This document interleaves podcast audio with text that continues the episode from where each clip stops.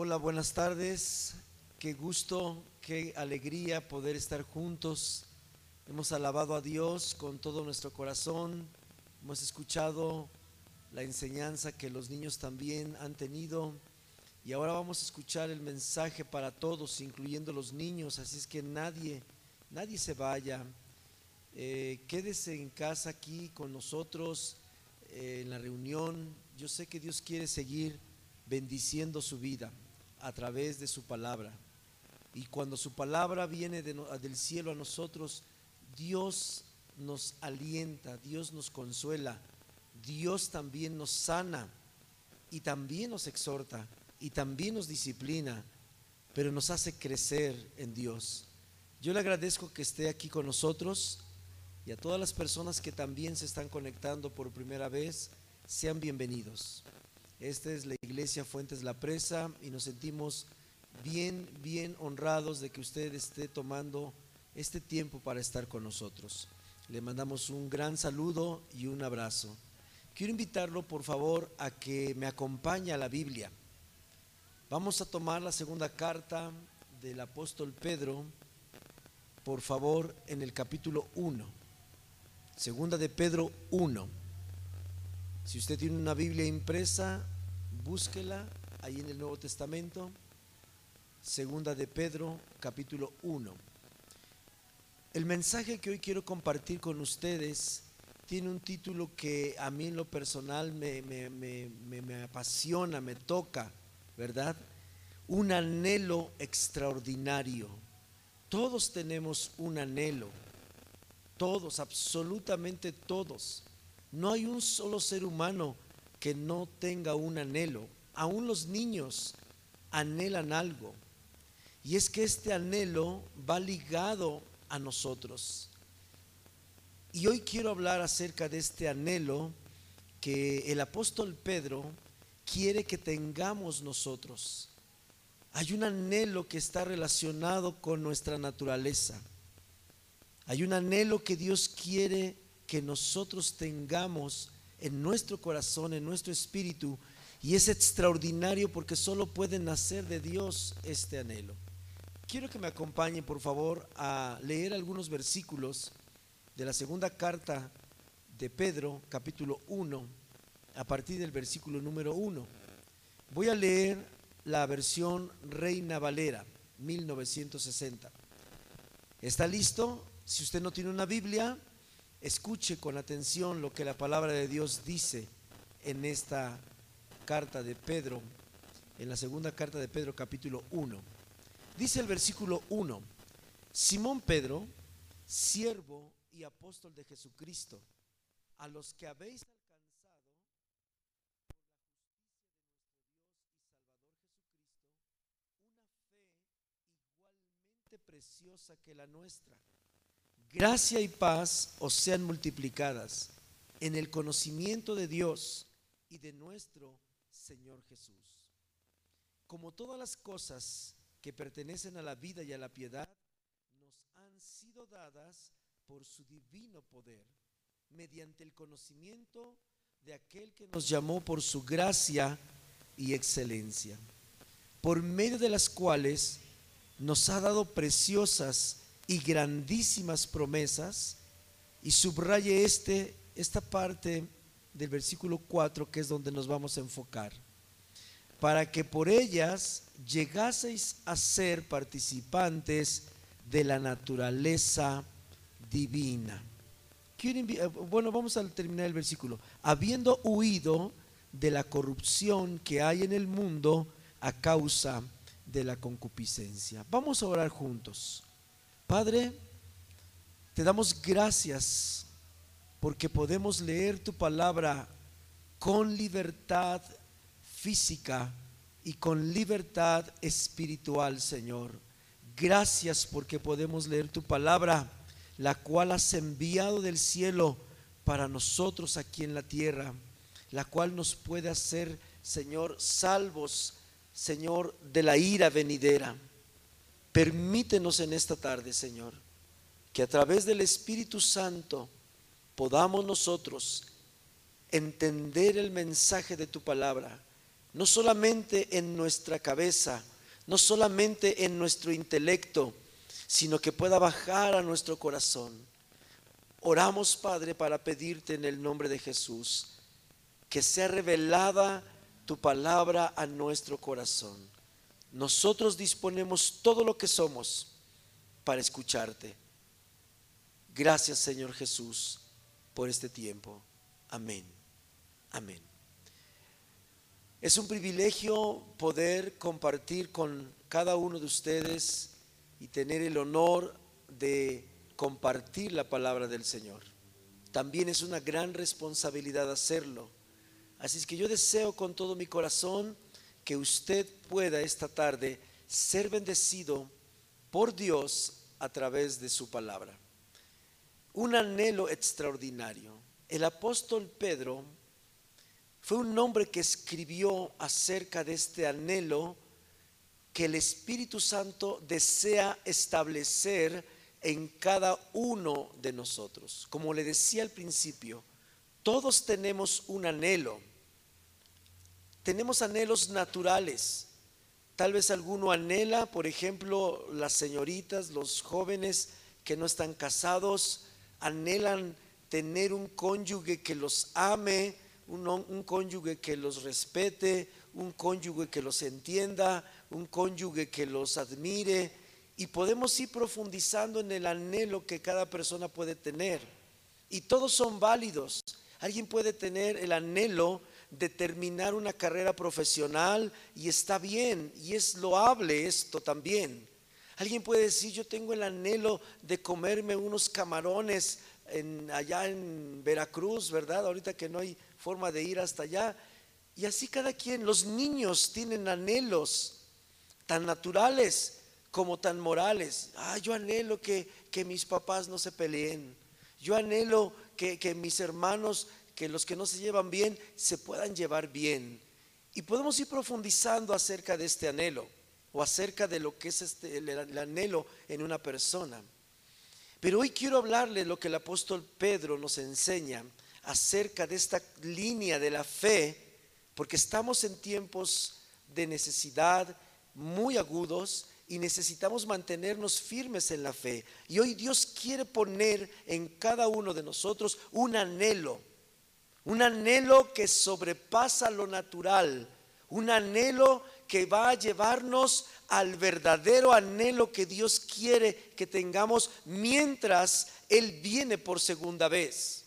No es que estén mal los anhelos naturales, pero eso solo es un nivel, eso solo es un, escalón. En realidad Dios usó al apóstol Pedro para enseñarnos acerca de este anhelo extraordinario el cual la Biblia enseña que podemos llegar a desarrollarlo y Dios se sentirá contento con nosotros y bendecirá y fluirán las bendiciones cuando haya este anhelo tan grande. Mire, quiero regresar un poco a la escritura donde estábamos para poder explicar. En el versículo 4 dice, por medio de las cuales nos ha dado preciosas y grandísimas promesas para que por ellas llegases a ser, a ser participantes de la naturaleza divina. Este es el anhelo. El anhelo es que si yo como persona ya he eh, confesado a Jesús como mi Salvador, Ahora el Espíritu Santo mora, vive dentro de mí. Y la razón por la que el Espíritu Santo vive adentro de mí es para producir un anhelo el cual pone total y absolutamente un punto y aparte en la forma en la que yo debo vivir, en la, que, en la forma en la que yo debo de sentir, en la forma en la que yo debo decidir, en la forma en la que yo debo conducirme. Y es esto, la naturaleza la naturaleza que Jesús tuvo en la tierra fue una naturaleza que Dios quiere formar en nosotros, pero debe existir este anhelo en nosotros para dejar actuar a Dios para que la misma naturaleza que Jesús tuvo también esté en nosotros. Y le va a sorprender lo que le voy a decir.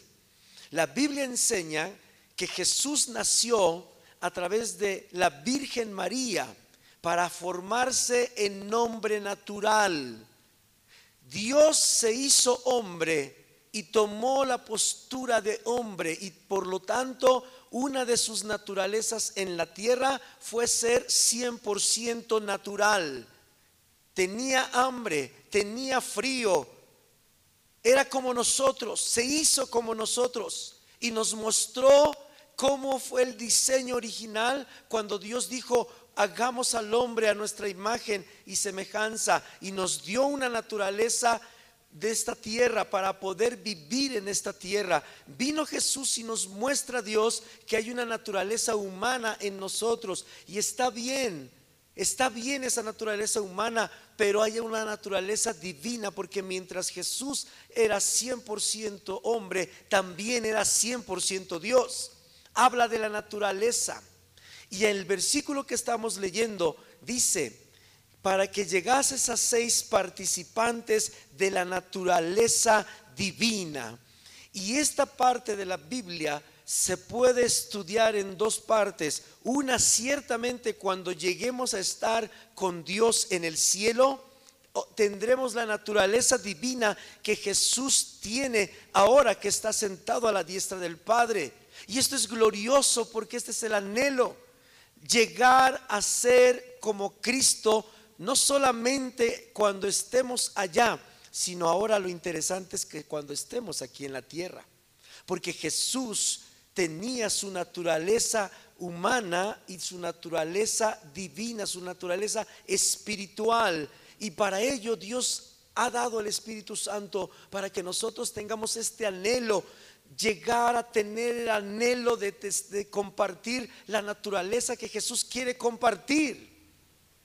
O sea, la naturaleza divina existe y la quiere compartir Dios con nosotros. Estamos diseñados para tener una naturaleza dentro de nuestra naturaleza natural, una naturaleza divina, una naturaleza espiritual. Y esto es impresionantemente hermoso, porque como dice la escritura, en vasos de barro Dios deposita tesoros. Y este es el anhelo que quiero dejar en su corazón. Ahora, ¿en qué consiste este anhelo? ¿En qué consiste esta naturaleza divina? ¿Y cómo llego a ella? Bueno, hay muchas cosas, hay muchos principios que podemos hablar al respecto y hoy solamente abarcaremos algunos cuantos. Quiero seguir leyendo. En ese primer versículo donde nos estamos enfocando, en el versículo 4, nos habla acerca de las promesas. Es Dios quien prometió por medio de Jesús, al enviarlo a la tierra, que estamos nosotros como candidatos a ser partícipes de la naturaleza divina aquí en la tierra. Es Dios quien nos está tomando en cuenta. Es Dios quien está interesado que nosotros veamos que Dios quiere compartir su naturaleza divina en nosotros. En nosotros tiene que ver algo más que ser buenas personas. Ser buenas personas, anhelar ser bueno, anhelar no hacerle daño a nadie, es bueno, pero hay algo más que tiene que ver con la naturaleza divina que es Dios mismo formado en nosotros. Y cada uno de los que han confesado a Jesús, tenemos la gran oportunidad si anhelamos esta naturaleza, el anhelo extraordinario, querer ser como Jesús, querer ser menos natural y más divino, más espiritual. Vamos a ir profundizando. Número uno, dice aquí que son las promesas. Las promesas de la palabra de Dios nos van a ayudar a entender cómo Dios quiere hacernos partícipes de su naturaleza divina. Pero hay otra cosa, la segunda parte del versículo. Dice, habiendo huido de la corrupción que hay en el mundo a causa de la concupiscencia. Miren, a muchos no nos gusta huir, aún viendo el peligro. Hay muchos que somos curiosos y aún viendo que está a punto de caerse ese cable que tiene 440 voltios de electricidad y que se está moviendo para allá y para acá, nos gusta estar aquí esperando a ver qué pasa. Y no nos gusta huir. Dice la Biblia, para poder heredar la naturaleza divina, después de las promesas, después de aceptar las promesas de Dios, de conocerlas, hay una parte importante. Tenemos que huir de la corrupción que hay en el mundo a causa de la concupiscencia. Huir de la corrupción en el mundo. No es la corrupción que oímos en las noticias solamente. No es la corrupción económica. No es la corrupción que se maneja alrededor del mundo, sobre todo en el área económica. No. Es una frase que entiende, que nos hace entender este anhelo extraordinario, dejar de ser terrestres para ser espirituales. Está hablando la Biblia que no debe llenar y satisfacer nuestro, ser solo lo natural. Es bueno tener sueños, es bueno tener anhelos, casas, negocios, relojes, camisas, chamarras, vestidos, bolsas, calzar, todo es bueno. Pero lo que la Biblia está diciendo, tienes que huir de eso. Tienes que empezar a anhelar no solo eso, sino tienes que empezar a anhelar lo divino, lo espiritual. Pablo lo decía de esta manera, ya no mires hacia abajo, ahora mira hacia arriba.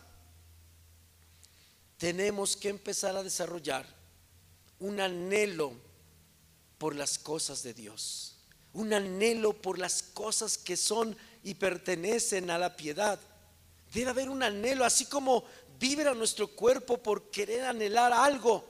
Y nos emocionamos y no dormimos y trabajamos y nos aferramos y decimos, es que yo quiero obtener esto, es que yo quiero tener este coche, es que yo quiero tener este caballo, yo quiero, etcétera. Tenemos que huir de la corrupción de este mundo a causa de la concupiscencia. Esto es importantísimo. Nunca podremos obtener la naturaleza que Dios nos quiere compartir si nosotros no huimos de la corrupción. Tenemos que hacerle un bye bye, así como cuando al mundo, así como cuando a los bebés les enseñamos, diles adiós. Usted le ha hecho así a un bebé, ¿no? Yo con mi nieta así estamos ahora viendo cómo, cómo ella aprende adiós y nos hace adiós. Así tenemos que aprender a decirle al mundo, hey mundo, estás bien chulo, bien guapo, me gusta estar en el mundo, pero ¿qué crees? Huyo, me voy, porque quiero corresponder a la invitación de Dios que me está compartiendo su naturaleza. No hay margen de comparación entre escoger la naturaleza natural y escoger la naturaleza divina.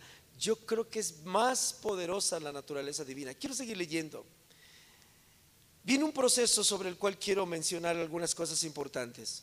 Vosotros también, poniendo toda diligencia por esto mismo, estoy leyendo el versículo 5, poniendo toda diligencia, este debe ser el anhelo en nosotros. ¿Ha visto usted a alguien cuando le interesa hacer algo y que, y que pone empeño en hacerlo?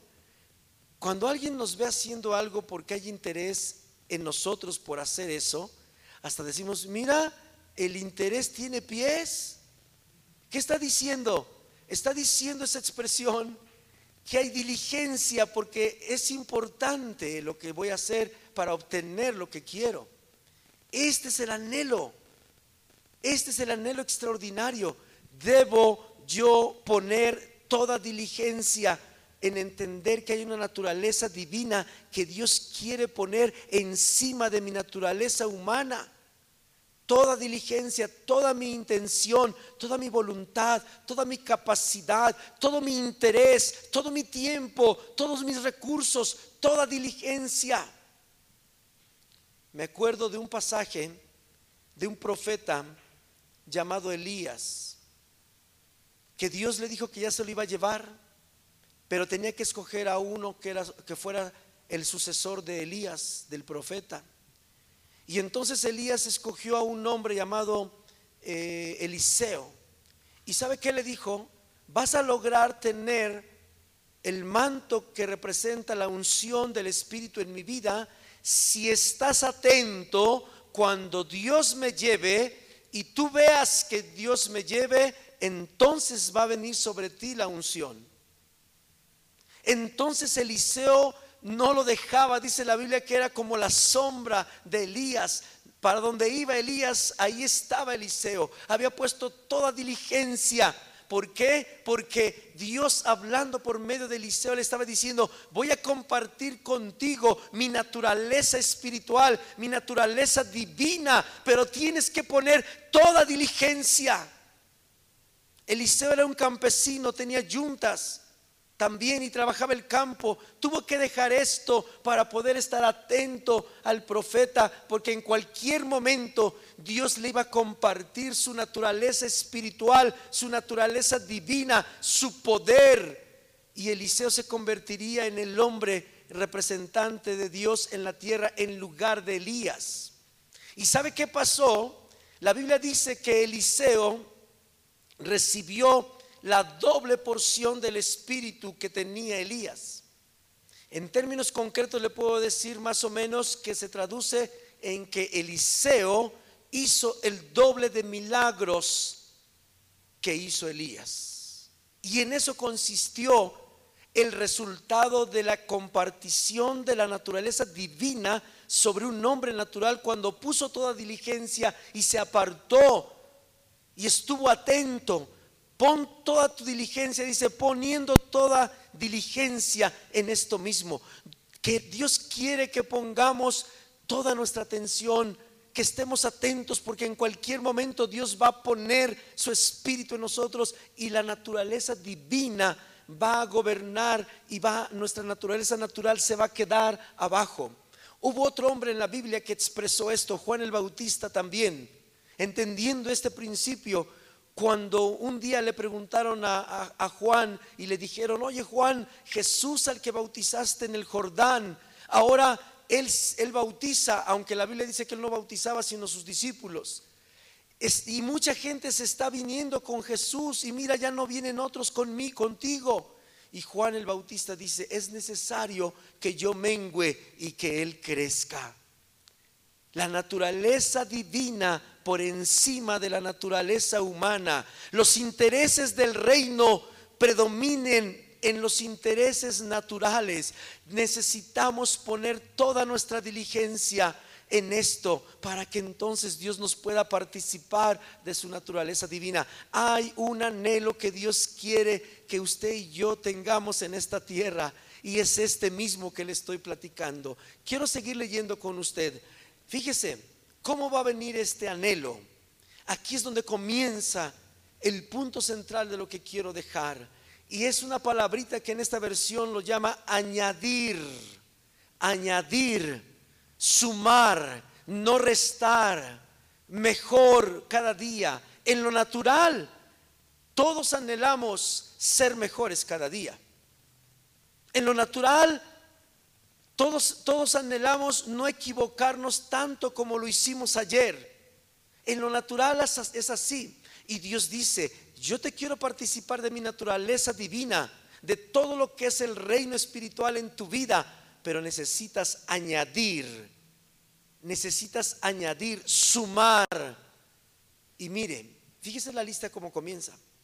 Añade a tu fe virtud. Dios se encargó, porque así dice la Biblia, que Dios fue el que puso fe dentro de nosotros para poder creer cuando el Evangelio viniera a nuestra vida y poder creer. Ni siquiera nosotros somos capaces de producir fe, porque la fe es producto de la naturaleza divina, es producto de la naturaleza espiritual. Y ahí tenemos ya una semilla donde Dios dice, tú, yo ya te puse una semilla y eres potencialmente bueno para que yo desarrolle en ti toda una naturaleza divina. Pero necesitas añadir a esa semilla algo importante. Y este es aquí donde empiezan por lo menos las cuatro cosas que quiero compartir. Este anhelo. ¿Qué, qué hay? Yo ya creí en Cristo. Si yo le pregunto, ¿tú tienes fe en Dios? La mayoría me va a decir, claro, yo creo en Dios. Por supuesto que creo en Dios. Yo tengo fe en Dios. Por supuesto que tengo fe en Dios. Y Dios dice, bueno, qué bueno, porque ese es el principio. Esa es la parte natural que nos corresponde. Pero a partir de este momento Dios nos va a llevar a un nivel todavía superior, que es la naturaleza divina, que es la naturaleza espiritual, que es el anhelo que Dios quiere que nosotros tengamos. No te puedes quedar en solo tener fe. El anhelo es este. Tienes que anhelar añadirle. Esto es como cuando hacemos subimos una, una, escalera en un monte, en un cerro. No sé si usted ha subido escaleras en un cerro, pero uno sube una escalera en un cerro y ya no quiere subir el otro. Dice, no, ya está muy cansado esto. Y bueno, dice, bueno, está bien, y le sumas el otro. Pero ya no quiero, y, y le vas sumando, el esfuerzo se vuelve realmente fuerte. Esto es así. Ya tenemos fe, ya Dios puso una semilla de lo divino en lo natural, ya tenemos fe. Si usted tiene fe, hay una semilla de la naturaleza divina dentro de usted. Ahora, esa semilla Dios la quiere reproducir. Dice esta parte de la Biblia, añádele a tu fe virtud. Para entender un poquito esta parte, hay una traducción en la Biblia que se llama Nueva Traducción Viviente, que nos ayuda a entender la palabra virtud. ¿Qué más debo hacer para que Dios me participe de la naturaleza divina como se la dio a Jesús, como se la dio a Eliseo, como se la dio a Juan el Bautista? ¿Qué más? Yo tengo que anhelar ser como se la dio al apóstol Pablo. El apóstol Pablo se atrevió a dejar escrito en una de sus cartas, sed imitadores de mí como yo de Cristo.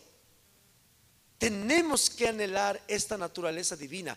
La virtud en esta versión que les digo lo traduce como una abundante provisión de excelencia moral. Es una expresión larga, la voy a volver a leer. Virtud en la nueva traducción viviente se traduce como una abundante provisión de excelencia moral.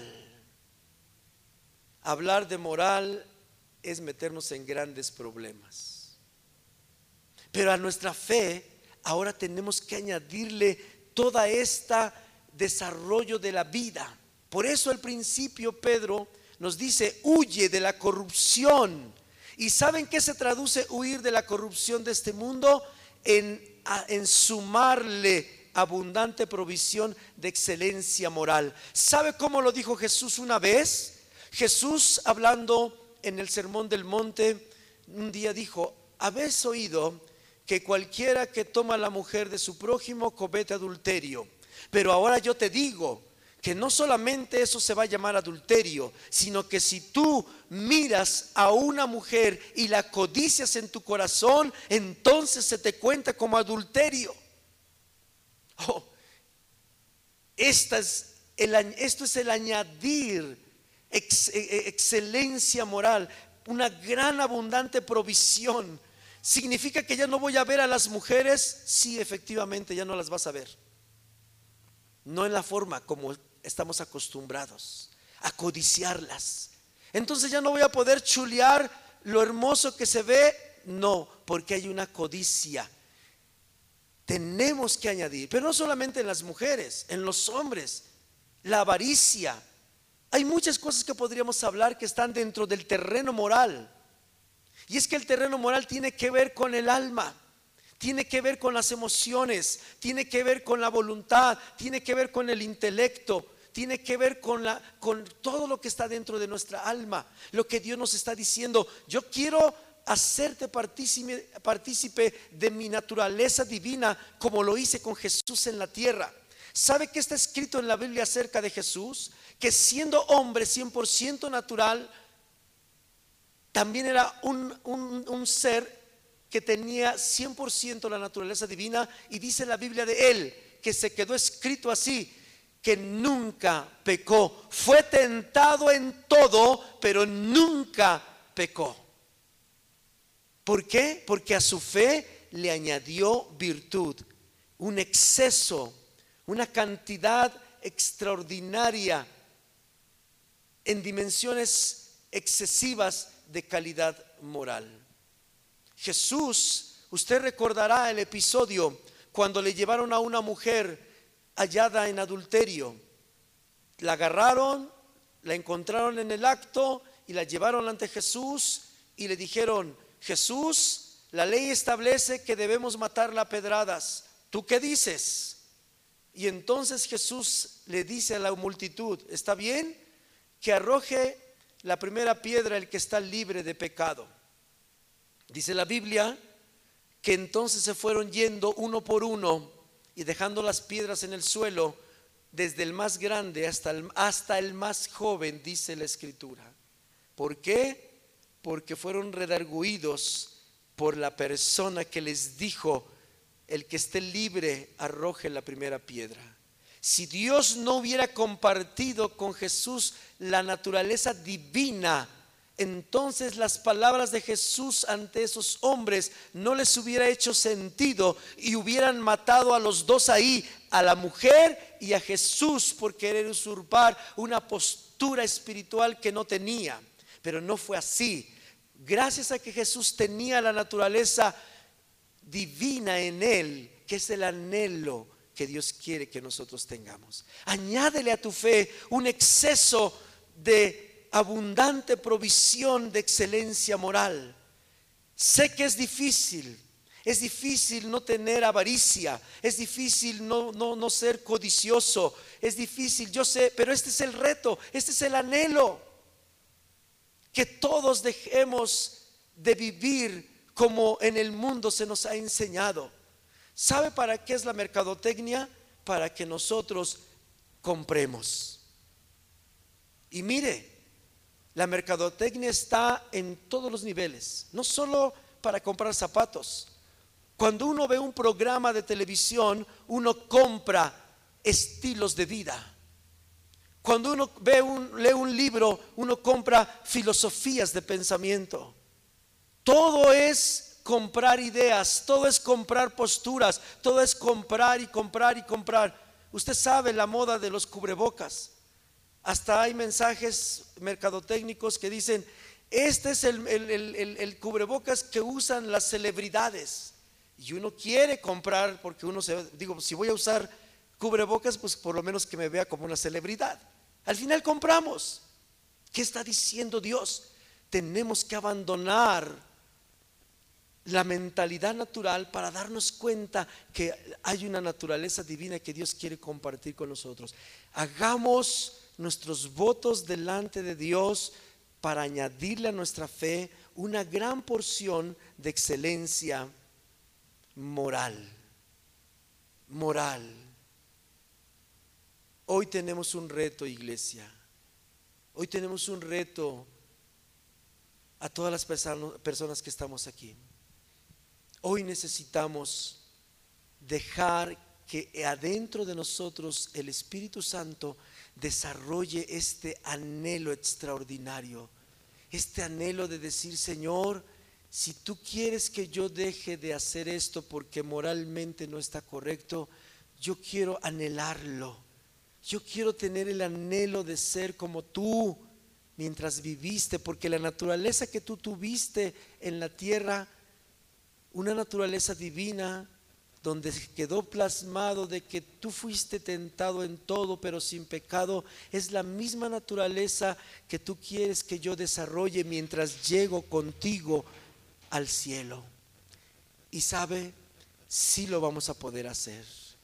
Tenemos que dejar que el mismo Dios que ayudó a Jesús siendo 100% hombre, dándole el Espíritu Santo allí en el Jordán, ese mismo Espíritu Santo nos va a ayudar a desarrollar este anhelo por añadirle a mi fe este exceso de contribución de excelencia moral.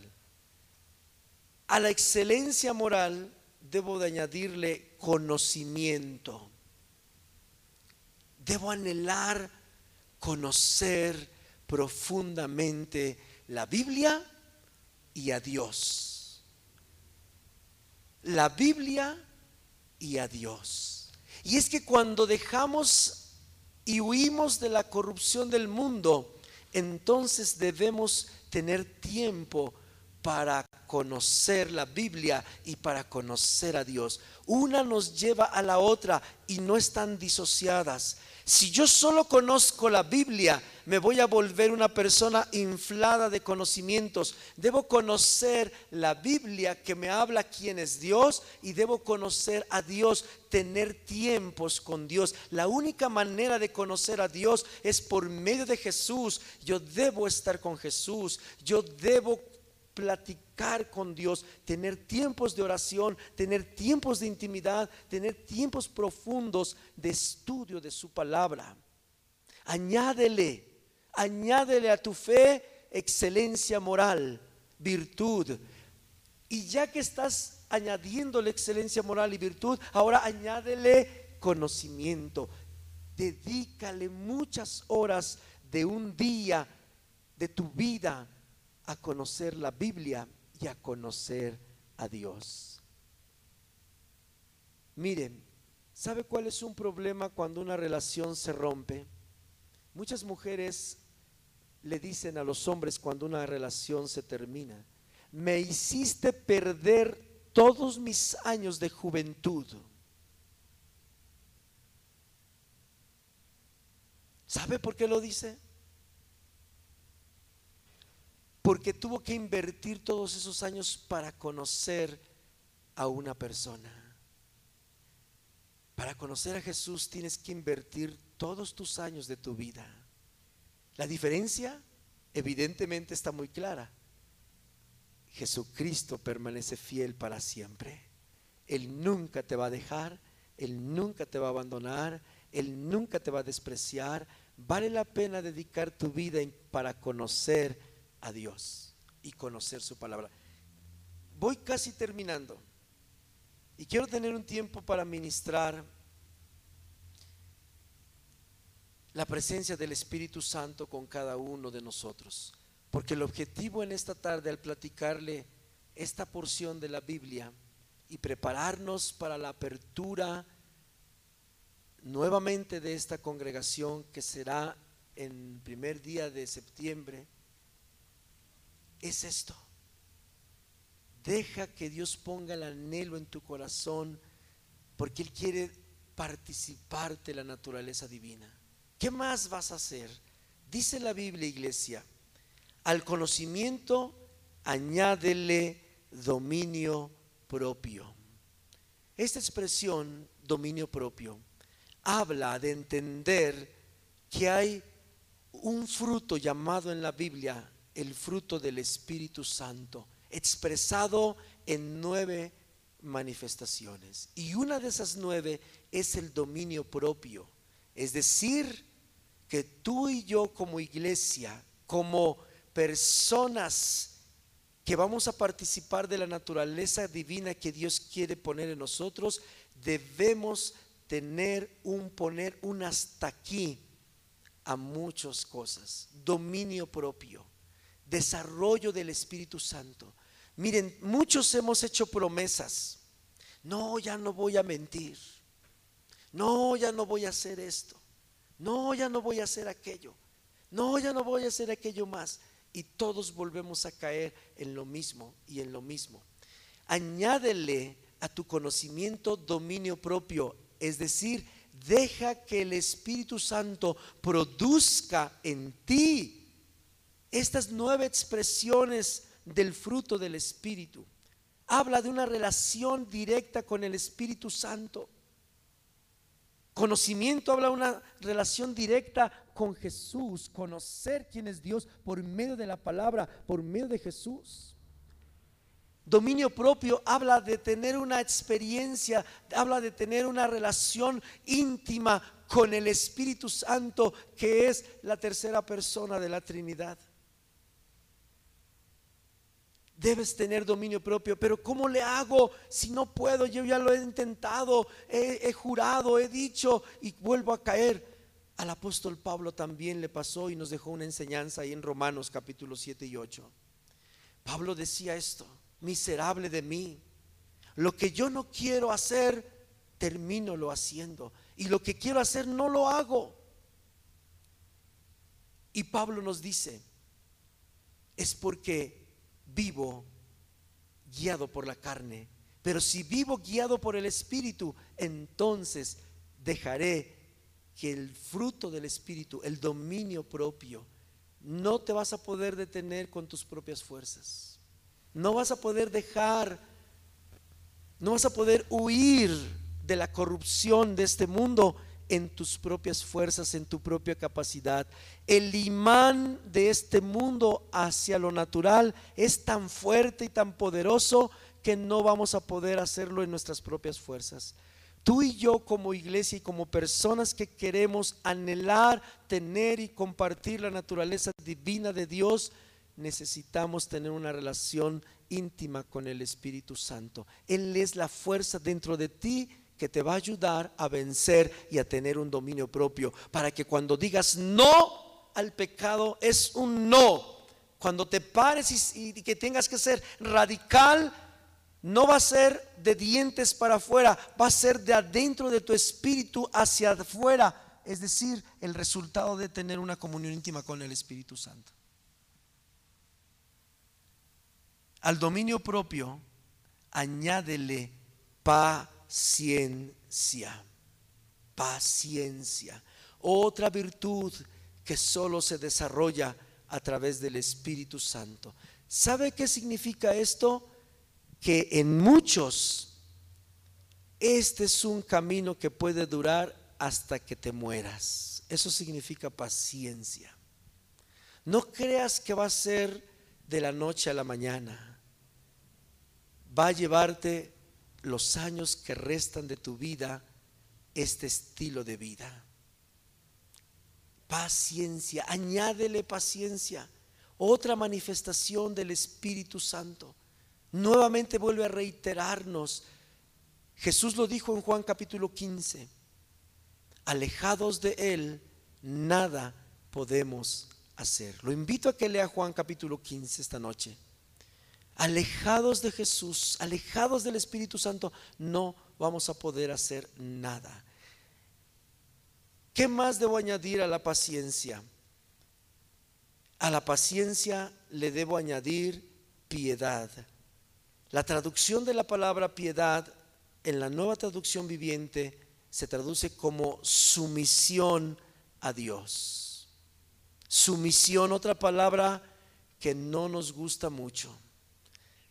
A nadie nos gusta que nos tengan sometidos. Nos gusta estar arriba, no nos gusta estar abajo. Nos gusta mandar, no nos gusta obedecer. La sumisión tiene que ver con humildad, tiene que ver con desarrollar capacidad de recibir órdenes, porque Dios es creador y tú y yo somos creación. Él manda y nosotros obedecemos. Añádele a todo esto esta decisión, anhela ser sumiso, anhela recibir órdenes y comienza por quien tienes arriba de ti. Si eres hijo, debes aceptar que quienes están arriba de ti son tus padres o tus tutores.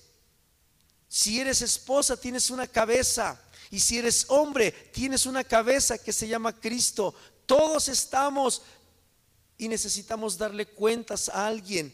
Si tú te sientes que eres un potro libre de que no le das cuenta a nadie, necesitas buscar a alguien y tienes que ir con alguien y tienes que decirle, por favor, ayúdame. Yo quiero, anhelo la naturaleza divina de Dios en mí. Ya no puedo vivir con la naturaleza humana. Yo anhelo la naturaleza espiritual en mí, pero necesito ser sumiso. Ya llegué hasta añadirle paciencia a mi vida, pero ahora necesito añadirle piedad, necesito añadirle sumisión y no tengo a quien darle cuentas. Busca a alguien para ponerte bajo sumisión. Busca a alguien a quien tú le puedas decir, por favor, ayúdame, quiero añadirle este paso del apóstol Pedro porque quiero ser partícipe de la naturaleza divina. Busca a alguien y sométete a esa persona, ríndele cuentas y vas a experimentar la naturaleza divina. Vas a experimentar cómo Dios va a empezar a fluir en ti anhélalo. Anhélalo.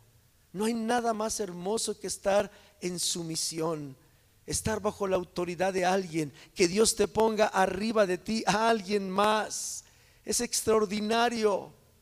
De verdad, si usted no tiene a nadie a quien darle cuentas, busque a alguien para decirle, quiero añadir, no me quiero quedar a la mitad de la escalera.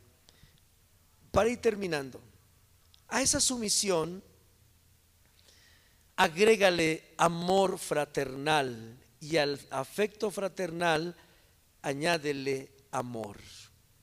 El amor es parte de Dios mismo. Todo vuelve otra vez al círculo cerrado, a tener involucrado a Dios. Añádele amor. Muchos solo amamos a los que conocemos. Muchos solo amamos a los que nos aman. Muchos solo amamos a los que nos caen bien. Muchos solo amamos a cierta línea de personas. Este pasaje enseña que el amor de nosotros tiene que ser sin distinciones. El amor fraternal y el amor ágape. Desarrollar las clases de amor. El amor máximo se llama el amor ágape. Es un amor que no soy yo el que ama, es Dios el que ama. ¿Cómo ama Dios? Dios ama al pecador pero no ama el pecado que está en el hombre. Dios nos ama como estamos, como somos, pero no nos deja como estamos y no nos deja como somos. Él nos cambia. Añádele esta clase de amor. ¿Sabe cómo viene esta clase de amor? El amor que yo necesito no es natural porque no es natural amar a un enemigo, no es natural amar al que me cae mal, no es natural amar al que me hace daño, no es natural amar al que ni lo conozco, no es natural amar al que ni siquiera sé que existe. El amor sobrenatural, la, naturaleza divina del amor, dice la Biblia, que es derramada en nuestros corazones por el Espíritu Santo.